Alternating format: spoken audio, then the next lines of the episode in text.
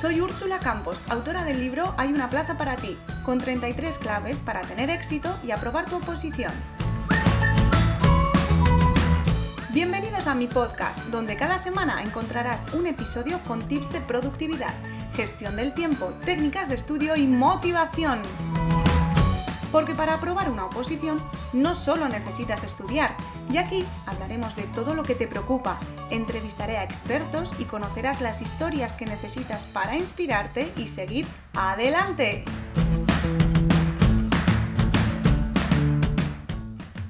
Hola a todos y bienvenidos a un nuevo episodio del podcast de Úrsula Campos. Muchísimas gracias por estar aquí una semana más.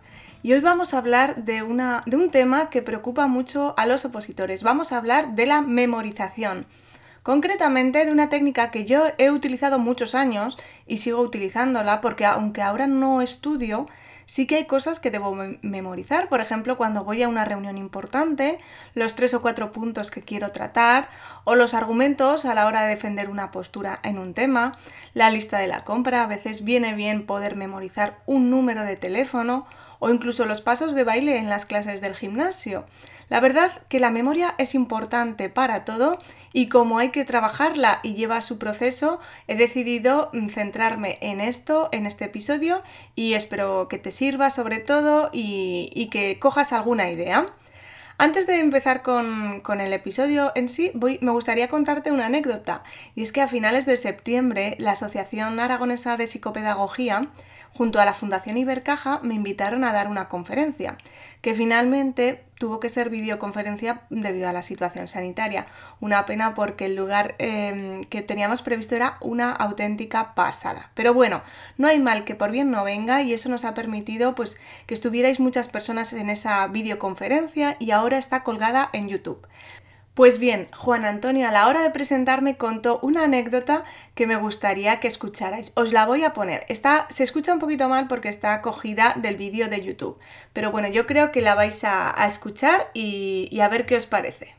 Úrsula, que cosas que leí ya las he integrado personalmente mías. Por ejemplo, yo recuerdo que eh, citabas eh, procedimientos mnemotécnicos. Y recuerdo que decías, por ejemplo, como es muy complejo para las personas que no somos del mundo de la, del derecho eh, recordar cosas de la Constitución, decías, con atado, con la palabra atado, podemos saber que la A son disposiciones adicionales de la Constitución, TA de transitorias, DO derogatorias y finales. Y decías, y para eso, para saber cuántas hay, una mesa, eh, Luego hablabas de, de una taza, un lápiz y las manos. Decías, la mesa cuatro esquinas son las cuatro de la A, adicionales.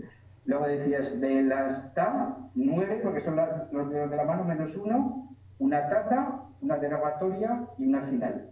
Ese es el lápiz. Te lo sabes. Y fíjate, eso lo leí hace unos dos años y lo recuerdo perfectamente. Por eso bueno, hasta aquí el vídeo que. el trocito del vídeo de la videoconferencia que os quería enseñar. De verdad que me dejó impresionada porque yo llevaba, en esos momentos llevaba en la cabeza la conferencia que iba a dar no me esperaba que él, que no necesitaba saberse las disposiciones de la Constitución, meses y meses después de, de las leído, todavía se las supiera. La verdad es que no me extraña, porque este método que, que yo utilizo es muy efectivo y muy duradero, y una vez que te aprendes algo es bastante, bastante difícil que se te olvide. Así que empezar así la videoconferencia me pareció, pues como mínimo, una buena señal, ¿verdad? En fin, veamos, ¿tú cómo vas de memoria? Eh, si yo te pregunto qué tal tu memoria, seguramente, bueno, la gran mayoría igual eres de las personas que tienes buena memoria, que también las hay. Pero la gran mayoría en este punto contestamos, incluso yo, que tenemos mala memoria, ¿vale? Porque no soy una memoria con patas y bueno, esto es lo importante. Cuando tengo que memorizar algo, soy capaz. Así que no hace falta ser una gran persona o una gran, o sea, no hace falta tener una gran memoria, sino que hay que aprenderse trucos y herramientas que nos ayuden, ¿vale? Entre otras cosas, soy capaz porque utilizo esta técnica que voy a explicarte en el episodio. Así que si sientes que puedes mejorar en cuestiones de memoria, quédate, que voy a contarte todos mis trucos que como siempre espero que te ayuden y te inspiren, siempre lo puedes adaptar a tu situación. Si has leído el libro Hay una plaza para ti, ya conocerás esta técnica. Aún así, te animo a que te quedes porque voy a intentar poner otros ejemplos.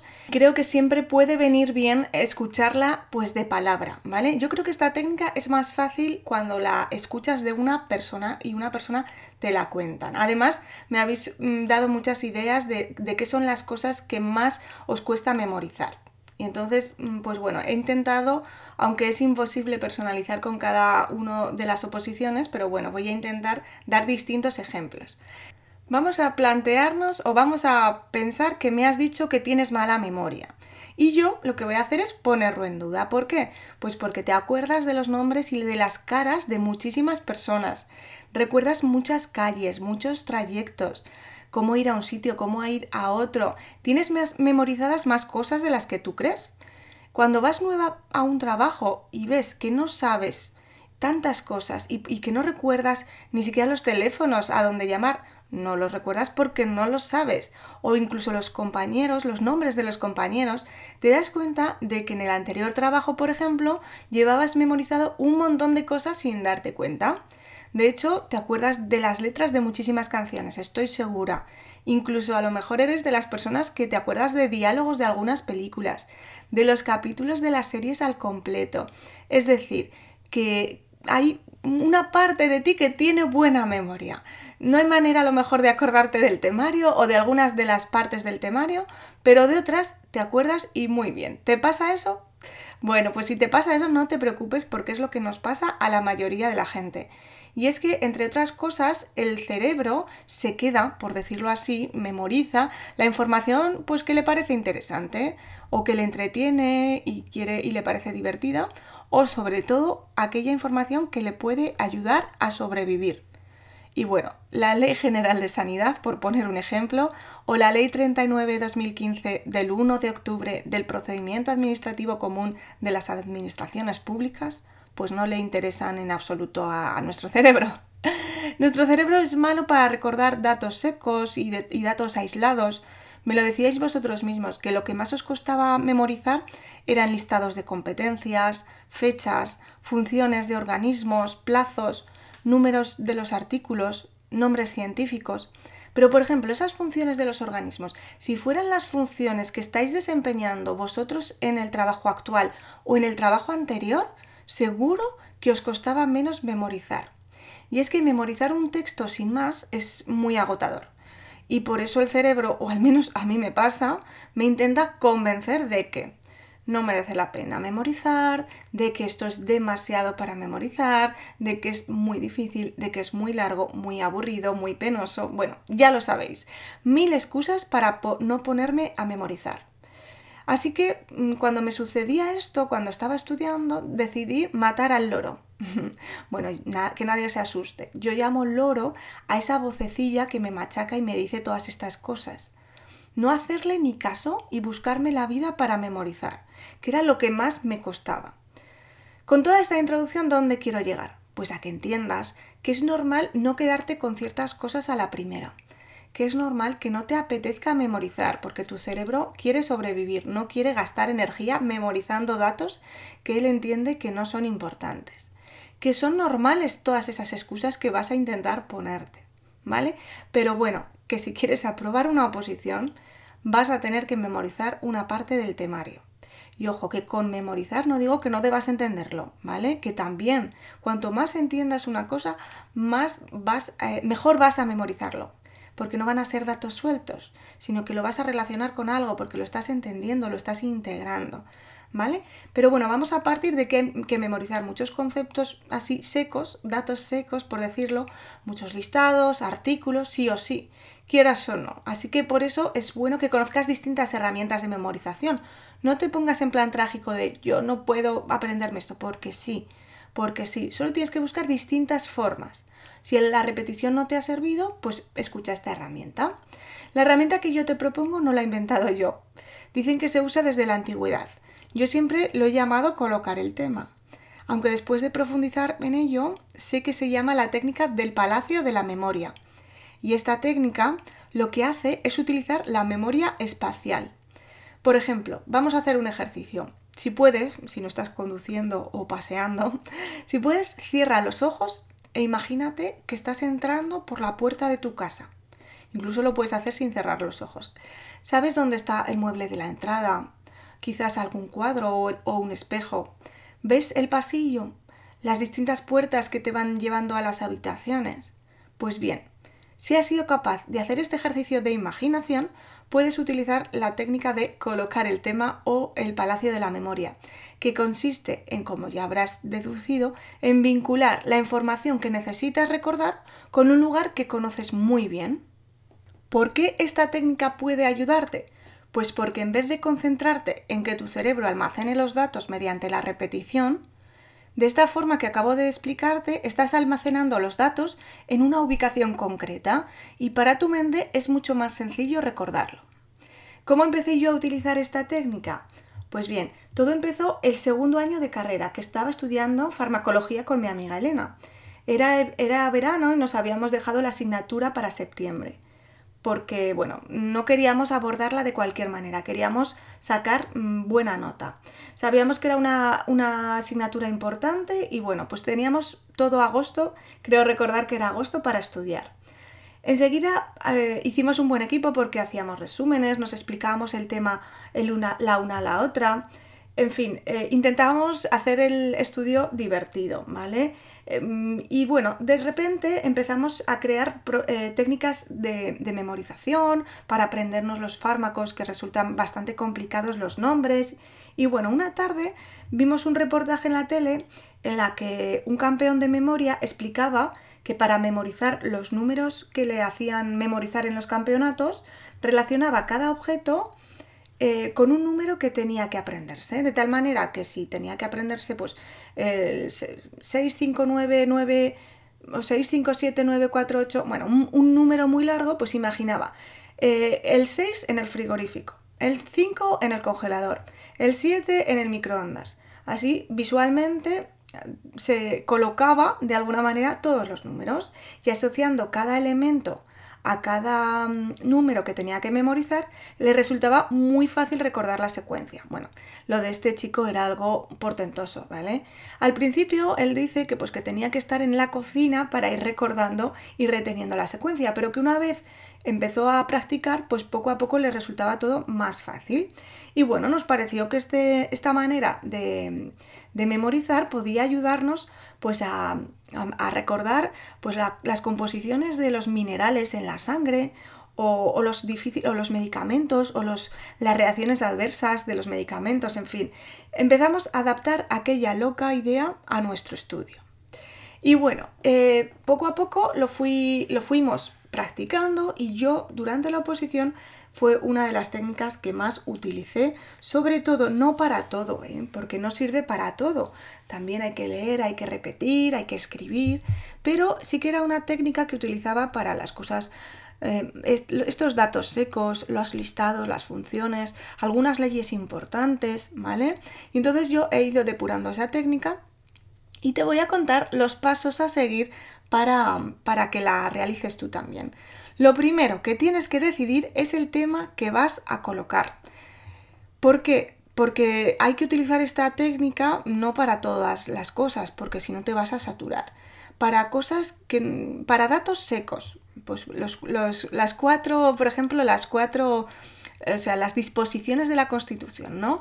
Las cuatro, 4, 9, 1, 1. Pues bueno, cuatro esquinas que tiene la mesa o el cuaderno, nueve temas o nueve dedos, una taza y un bolígrafo, ¿vale? Pues eh, así te imaginas eso en tu mesa y ya lo puedes utilizar.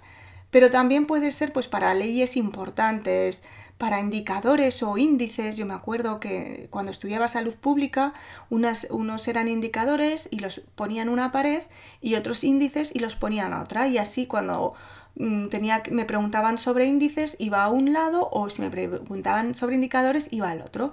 Y nunca, nunca los confundía, porque a veces nos preguntaban, ¿esto qué es? ¿Un indicador o un, o un índice?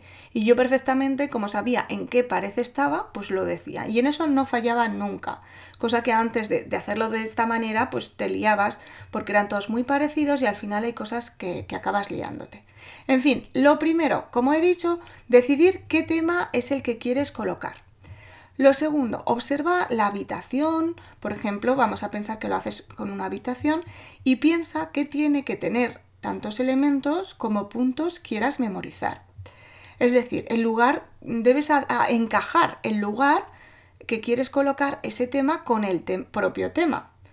Luego debes asignar a cada objeto o a cada puerta o a cada situación eh, una palabra o algo que, sea lo que quieras memorizar. El tema o el capítulo, el título, lo que quieras memorizar. Y luego tienes que repasar. Hay que repasar al principio muchas veces, luego cuando pase un tiempo, porque habrá cosas que te acuerdes, pero otras tendrás que volver a, memorizarlas. Y, luego, en el último lugar, hay que ampliar ese tema, porque una vez que te sabes los puntos importantes y ya los colocas en una ubicación, ya puedes ir ampliando. Es decir, yo me aprendo que la, la ley de sanidad está en tal habitación. Una vez que ya me sé los títulos, por ejemplo, dentro de esa habitación, iría ampliando con cada concepto que hay en cada título. Todo esto lo importante es que vayas practicando. ¿Por qué? Porque al principio es un poco raro, pero si tú sabes que en la puerta del comedor, por decirlo de alguna manera, está la ley de sanidad, luego todo que aprendas relacionado con la ley de sanidad vas a ir a ubicarlo ahí y te va a resultar mucho más fácil retenerlo y luego recuperarlo, porque a veces lo difícil es decir, ostras, esto, esto, sí. Entonces, por un lado, al ubicarlo en ese espacio en concreto, en tu mente, eh, luego va a ser más fácil recuperarlo. Esto suena un poco raro, puede parecer un poco raro, pero a mí me, ayuda un montón. Es como cuando memorizas visualmente un tema. Tú sabes, em, a lo mejor que lo tienes en azul, en la página tal, arriba o no sé cómo, ¿no? Y tú lo estás viendo, pero no eres capaz de em, eh, sacar esa información, ¿no? Y tienes que ir, pues una vez o dos, tendrás que ir a los apuntes a ver esa zona azul de la parte de arriba, no sé qué, y luego ya se te va a quedar mucho más, porque ya lo has ubicado de alguna manera visualmente y lo, has ubicado, ¿vale? Pues esto es una misma, la misma, digamos que la misma asociación. Vamos a ubicar en, en, un espacio concreto cierta información y luego cuando queramos ir a recuperarla solo tenemos que ir ahí. Por ejemplo, ahora tengo aquí unos apuntes eh, de, salud pública porque es la última oposición que yo saqué y digo, bueno, pues voy a sacar esos apuntes. Las medidas de frecuencia son prevalencia e incidencia. Y yo ahora, si las tuviera que memorizar, diría, bueno, pues las medidas de, de, prevalencia, de frecuencia las coloco en el armario, que tiene dos hojas, y voy a colocar en una la prevalencia y en otra la incidencia, ¿vale? Y ahí se quedarían las medidas de frecuencia. Una vez que ya me he aprendido esto, diría, pues dentro de la incidencia hay varios tipos. Pues también en esa hoja en concreto, en la de la derecha, por ejemplo, en la hoja del armario, diría, pues aquí pongo la incidencia acumulada en un, arriba y abajo la tasa de incidencia. De tal manera que si a mí en el examen me preguntan, ¿Qué, medida? La, tasa de incidencia es una medida de, y yo ya sé que es una medida de frecuencia que está dentro de la, hoja de la incidencia, porque dentro de incidencia hay incidencia acumulada e incidencia y tasa de incidencia, ¿vale? Es una parte muy pequeñita, pero bueno, para que os hagáis una idea. Las medidas de prevalencia yo ya las tendría perdón, las medidas de frecuencia yo ya las tendría aprendidas. Medidas de frecuencia en el armario. Por un lado prevalencia y por el otro lado incidencia. Y dentro de la incidencia dos tipos. En, la pared de enfrente, por ejemplo, pondría las medidas de asociación, que aquí hay más. Las medidas de asociación hay el riesgo relativo, el riesgo atribuible, el riesgo atribuible poblacional, la fracción etiológica, la fracción de riesgo atribuible y la odds radio. ¿vale? Pues esto, mm, que son seis puntos, me va a llevar un poquito más. Entonces voy a ir dándole a cada objeto de esta pared que tengo aquí un nombre. A uno lo llamaré riesgo relativo, será el cuadro. Y ese, pues mira, es un riesgo que se caiga, entonces riesgo relativo. Y yo ya sé que estas son medidas de asociación, porque la pared es medidas de asociación, el armario medidas de frecuencia. Y así iría asociando, mm, mm, valga la redundancia, a cada objeto de, esta pared con una medida de asociación. Hemos dicho que el cuadro que tiene riesgo de caerse se llama riesgo relativo. Pues el cactus pues le daría el nombre de riesgo atribuible. Le atribuyo al cactus el nombre de riesgo atribuible. Y así iría asignando a cada objeto una, una de las medidas de asociación. De tal manera que luego va a ser muchísimo más fácil ir mm, pormenorizando cada medida de asociación. Y cuando te pregunten si el riesgo relativo es una medida de frecuencia o una medida de asociación, es que lo vas a tener súper claro, no vas a dudar, porque tú sabes que el riesgo relativo está en la pared y es una medida de asociación, porque si fuera de frecuencia estaría en el armario y tú lo tienes súper claro. Bueno, este ejemplo por eso no me quiero, no quiero profundizar en los ejemplos, porque este ejemplo, si no vas a estudiar salud pública, es un poco inservible, pero puede darte una idea de cómo yo los utilizaba y os prometo y te prometo que me, salvó de muchísimas preguntas del examen. Luego también te da una tranquilidad porque sabes que si te preguntan eso es que no vas a fallar. No es lo típico de, ay, sí, me suena, pero ¿y si es relativo o absoluto? No sé qué. No, porque ya lo tienes colocado perfectamente. Riesgo relativo en el cuadro, riesgo atribuible en el cactus y así con todos y los tienes tan claros que, que no puedes dudar y ayuda muchísimo. Una vez que ya te he dado varios ejemplos y creo que puedes ya tener una idea de cómo adaptarlo a tus apuntes y a tu estudio, mm, vamos a hablar de qué palacios, por decirlo de alguna manera, puedes utilizar para colocar temas, ¿vale? Lo ideal es que tus palacios sean lugares reales. ¿Para qué? Pues para que no tengas que gastar energía eh, en recordarlas. Pues por ejemplo pueden ser tu cuerpo. Yo me aprendí los 10 títulos de la Constitución utilizando los dedos de las manos. Grabé un vídeo en Instagram hace mucho, mucho tiempo y como hace mucho, mucho tiempo, pues te los voy a volver a decir, porque yo no me olvido nunca de los, de los dedos, de los, de los títulos de la Constitución, que son 10. Para mí resultaba muy complicado acordarme de los títulos. ¿Por qué? Pues porque yo no había estudiado nunca leyes y para mí era como hablar chino. Entonces, si quitamos el preliminar, que lo quitamos porque solo tenemos 10 dedos, ¿vale? Vamos a hablar de los títulos y el primero, lo más importante, que, es pues los derechos y deberes fundamentales. El segundo, la corona, y me imaginaba pues al rey. El tercero, las cortes generales.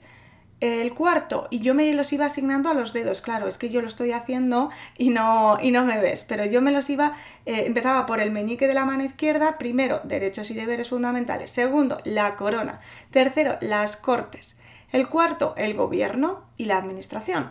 El quinto, eh, las relaciones entre el gobierno, y como el quinto le corresponde al dedo pulgar, relacionaba el gobierno, que es el 4, y tocaba el 4 con la es cortes, que es el dedo anular, ¿vale? Y entonces el pulgar me tocaba el gobierno y las cortes, que es el capítulo, o sea, perdón, el título 5. El 6, que hace es el dedo pulgar de la mano derecha, así en plan ok McKay, sería el poder, el poder judicial. El 7, economía y hacienda. Hago así el signo de, dinerito, economía y hacienda. El 8, mm, tengo ya tres dedos, puedo hacer como, un eh, como si señalara un territorio organización territorial. El 9 y el 10 son las dos constituciones. Lo primero, el 9, el tribunal. Y lo último, la reforma constitucional. Vamos a dejar lo último, la reforma. Y esos serían los 10 títulos de la Constitución que yo me colocaba en el cuerpo. ¿Vale? Eh, digamos que en las manos. Pero también en los, en los, dedos podrías decir la cabeza es no sé qué, los brazos es no sé cuántas, ¿no? Eso ya cada uno puede utilizar la imaginación. Yo ahora no recuerdo ninguno así más, pero es que claro, ya hace muchos años que oposité. Tu casa puede ser, puede ser, eh, bueno, para mí mi casa era mi fuente de palacios. Por ejemplo, yo entro en mi casa en la, en la que estoy viviendo ahora y tengo seis puertas pues podríamos asociarla a los seis títulos de la Ley 39-2015. Voy a dar también ese ejemplo y así nos quedamos con los seis títulos de la Ley 39-2015 que yo no me la he tenido que estudiar. Así que, y bueno, te voy a confesar que no me he preparado este, este palacio, pero lo voy a hacer sobre, sobre la marcha para que veáis cómo lo haría yo. Lo primero que tienes que tener claro y lo primero que he hecho yo es buscarme los seis títulos de la Ley 39-2015 y ponérmelos uno detrás de otro para saber lo que tengo que memorizar, porque si no me voy a volver loca. Y vamos a, empezar con el título preliminar, que es, eh, el, vamos a poner la puerta de entrada, que no la he contado como puerta, como es un título preliminar, pues lo ponemos ahí, en la puerta de entrada a la casa. El título 1 eh, que es de los interesados en el procedimiento, correspondería a la primera puerta, que es el salón. Como me interesa mucho estar en el salón, los interesados en el procedimiento. El título 2, mm, como es la cocina, vamos a pensar que hay mucha actividad en la cocina y entonces sería de la actividad de las administraciones públicas. En el título 3 mm, le corresponde al siguiente cuarto, que es el cuartito de la lavadora. Y aquí nos toca el título 3, que son los actos administrativos. Vamos a hacer un repaso. El título preliminar, que es la puerta de entrada, el salón, que sería que me interesa, el de los interesados del título 1, de los interesados del procedimiento, la cocina, que hay mucha actividad, sería el título 2 de la actividad de las administraciones públicas, y en el título 3, que sería el cuarto de la lavadora, de los actos administrativos. Ya no sabemos los tres primeros títulos. El número 4 corresponde a la siguiente puerta, que es el despacho.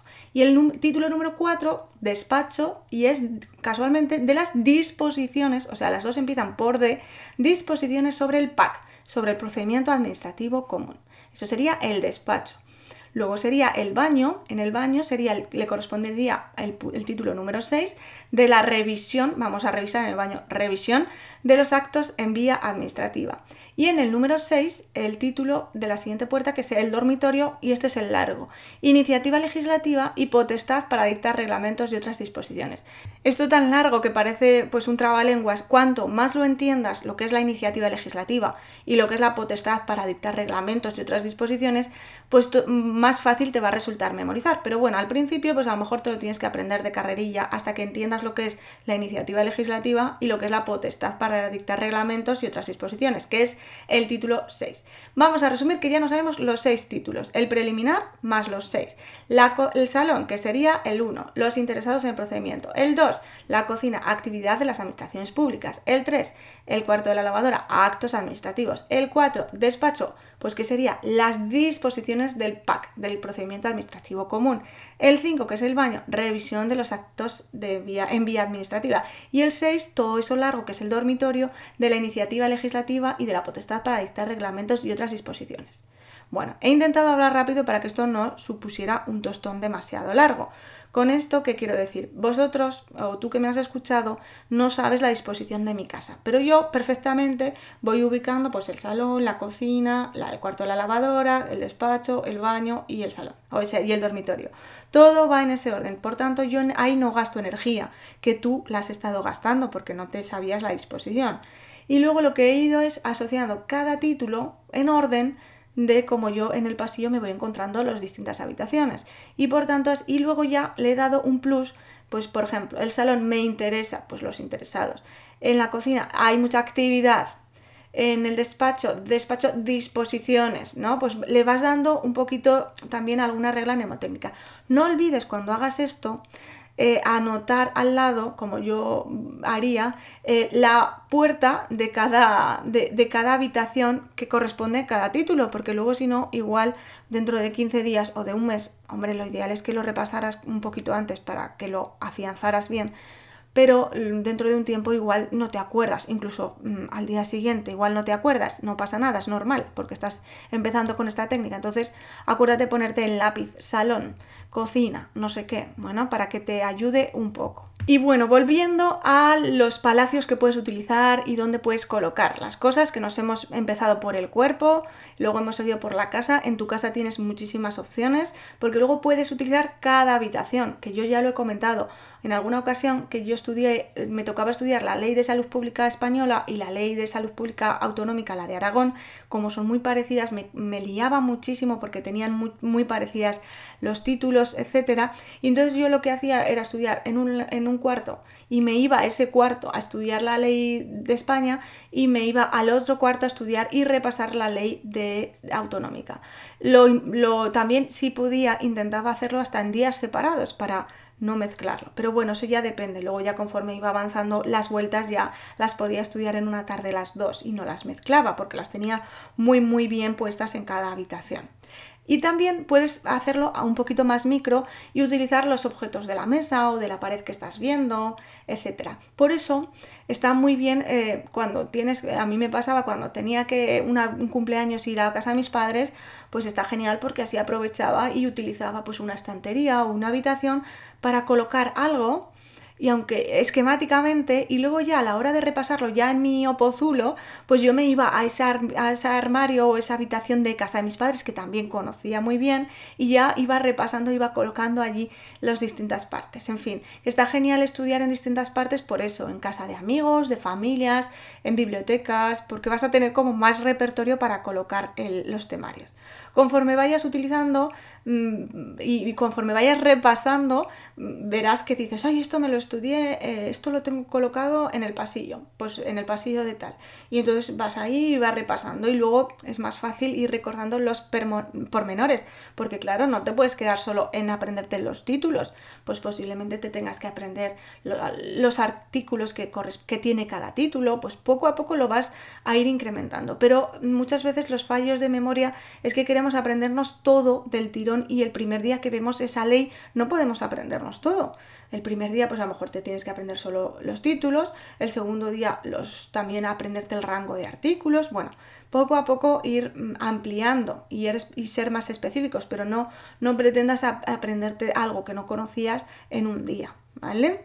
También puedes utilizar las calles de la ciudad, o, las distintas ciudades del mundo, si logras colocar esa información de forma espacial y ubicarla, pues puede ayudarte.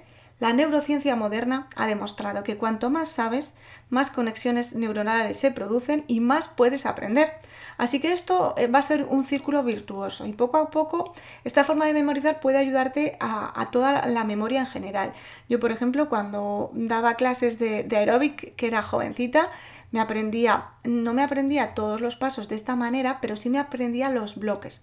Yo me aprendía que el primer bloque lo colocaba en una esquina de la habitación, por ejemplo, y sabía que empezaba con tres rodillas. El segundo bloque de, pues comenzaba con una vuelta, así. Y entonces los iba colocando y así en algún momento me quedaba en blanco, ya sabía cómo empezaba el primer los comienzos de los bloques, que es a mí lo que más me cuesta. Luego también eso es importante, conocerse a uno mismo y ver lo que a uno le cuesta. ¿Vale? Pero bueno, todo esto mm, del Palacio de la Memoria está muy bien. Hay muchas ventajas. Y bueno, he ido poniéndote ejemplos que espero que te sirvan. Pero no todos son ventajas. También hay inconvenientes. En primer lugar, para una persona que comienza puede ser complicado. Así que si te pasa eso, no te preocupes porque es lo normal.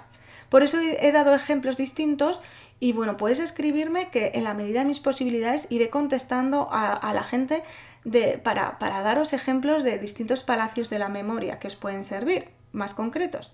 ¿Vale? Pero bueno, es normal que al principio te cueste, por eso empieza pues colocando algo sencillo, mm, pues tipo las, las disposiciones de la Constitución y cosas así. Otro inconveniente para mí, uno de los más importantes, es que cuesta bastante tiempo adjudicar los objetos o contarte esa historia, ¿no? Eso que os decía, la actividad de la cocina, pues, ay, la actividad de las administraciones públicas, ¿no? Contarte esa historia, merece la pena, pero hay que saber que requiere tiempo, o sea, tienes que saber que al principio te va a costar un tiempo que puede parecerte que lo pierdes, para mí no lo pierdes, para mí perder tiempo en colocarme un tema es, eh, es tiempo, pero no es perderlo, es invertirlo, porque luego eh, vas a ver que, no te vas a olvidar tan fácilmente, ¿vale? Y que vas a poder recoger esa información mm, muchísimo más fácilmente que de otra manera. Por ejemplo, las medidas de, frecuencia, ¿cuáles son? Pues prevalencia e incidencia. Y las medidas de asociación, pues las que hemos visto es riesgo relativo, porque era el riesgo de, de que se cayera, ¿no? Y riesgo atribuible, que era el cactus, ¿te acuerdas? Bueno, pues fíjate que algo que, no, que no tiene nada que ver a lo mejor con tu, con tu tema de estudio, te acuerdas, ¿no? Pues, pues con lo que tienes que estudiar todavía le puedes sacar más jugo. Por eso es importante a la hora de, de buscar el palacio o buscar el sitio donde colocar el tema, que todo encaje de cierta manera, ¿vale? Porque cuanto menos tengas que pensar en, amoldar esa situación física, pues más fácil te va a resultar. Por ejemplo, ya hemos visto que la, la ley 3915 tenía seis títulos y si solo tengo cinco puertas, pues para mí sería un poco agobiante, ¿vale? Si tiene siete puertas como era la de la entrada, pues lo hemos podido acoplar al título preliminar. Pero mm, hay veces que cuesta mucho encajar en ese sitio, entonces tienes que decir, oye, que no, que aquí no, voy a buscar otro sitio que tenga seis puntos, ¿no? Pues seis cuadros en una pared o seis, lo que sea, ¿no? Seis cosas. Esta técnica eh, es lo que tiene, que hay que al principio para encajar una cosa, un tema en un sitio, pues puede ser, yo lo que hacía también es quitarme todo de la mesa de estudio y ponerme las cuatro cosas que necesitaba, o las cinco o las seis, bueno, pues depende un poco de tu, de tu disposición y de tu creatividad. Esta técnica, no, otro, otro inconveniente es que no puedes utilizarla para todo, ¿vale? Porque puedes saturarte, ¿vale? Imagínate, no puedes colocar en tu, en tu mesa 100 cosas, o sea, hoy una cosa, mañana otra, mañana otra, porque es que vas a, emplear muchísima, muchísima memoria y al final vas a liarte. Es mejor que, lo utilices para ciertas cosas y, e intentes buscar otras reglas y otras formas de estudiar para otras, no para todo, ¿vale? Otra cosa importante es que tienes que saber, es que tienes que repasar, porque si no se te va a olvidar, ¿vale? Para los repasos igual necesitas las notas que te he dicho antes, poner entre paréntesis, esto es el salón, esto es la puerta de la cocina, te recomiendo que lo hagas a lápiz, y bueno, pues si alguien te lee los apuntes va a decir, pero esto que pone aquí cocina en, las actividades de la administración pública, pues sí, pone cocina, no tienes por qué darle explicaciones. Eso nos importa poco. En fin, creo que, es importante que si ya me conoces sabes que a mí me gusta pues, utilizar la creatividad, que soy optimista, pero que me gusta también poner los pies en el suelo y no me gusta solo decir lo bueno. ¿Vale? Esta, técnica requiere un aprendizaje y requiere cierta práctica. Las primeras veces es mejor empezar con cosas pequeñitas o que te resulten fáciles y luego ir eh, con ejemplos más grandes y adaptándolos al temario, ¿vale? Es decir, que al principio vas a tener que invertir el tiempo, pero de verdad que merece la pena. Y bueno, yo creo que ya me ves. Podría estar hablando todo el día sobre esto porque me gusta muchísimo. Y bueno, querría haber dado ejemplos de muchas cosas porque así os, podrían servir a todos, pero eso ya veis que es imposible porque los temarios son infinitos y porque cada persona tiene una, oposición y creo que ni siquiera la constitución está en todos los temarios, no sé. Bueno, pasito a pasito hemos mm, acabado y hemos recorrido unos cuantos palacios, hemos llegado al final del episodio y, nada, me gustaría acabar mm, el episodio con una frase de Cicerón que dice, o que se le atribuye a Cicerón, que yo no estaba ahí, que dice, el cultivo de la memoria es tan necesario como el alimento para el cuerpo. Ahí lo dejo, no sé si tendrá, si tendrá razón Cicerón, si crees que la tiene o que no, pero lo que está claro es que siendo opositor eh, necesitas eh, cultivar la memoria, necesitas cultivar muchas cosas mm, como la constancia, eh, la paciencia, el compromiso, pero la memoria también la necesitas cultivar como opositor y como estudiante y luego, mm, créeme, te va a servir ya para toda la vida. Eso sabes que lo de, la cuestión de memorizar eh, tienes que ponerla de tu parte porque nadie puede memorizar por ti. Y, y, bueno, espero haberte dado alguna idea, alguna herramienta para, para para poder eh, mejorar en esa memorización y que te sirva.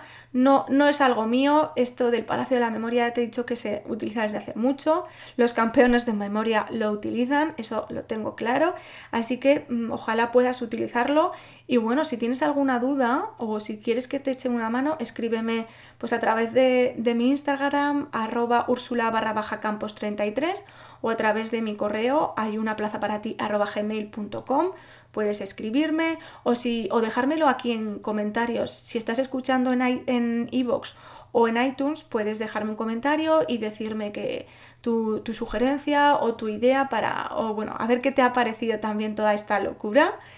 Y espero, pues bueno, pues haberte dado un poquito de inspiración y gracias, gracias por estar aquí, por haber llegado hasta aquí. Mm, realmente es un tema que a mí me gusta mucho, pero no sé si si va a resultar aburrido a la hora de escucharlo o no. Entonces, por eso, si has llegado hasta aquí, gracias, porque, porque a lo mejor aprenderte las, los títulos de la 35 de la 39 2015, pues no te ayuda para nada. Pero bueno, oye, nunca se sabe. Yo tampoco los necesito y me los he aprendido así sin más. en fin, que gracias por, por dejarme acompañarte en tu camino. Si estás escuchándolo en Evox o en iTunes, pues puedes dejarme tu corazón y tus estrellas. Me ayuda mucho, mucho saber que estás ahí, que te gustan y que estás escuchando estos podcasts pues, para seguir haciéndolos, para seguir investigando, seguir aprendiendo y seguir compartiendo pues todo, todo que está en mi mano. Espero que tengas una semana maravillosa y nos escuchamos el próximo lunes. Un besazo enorme.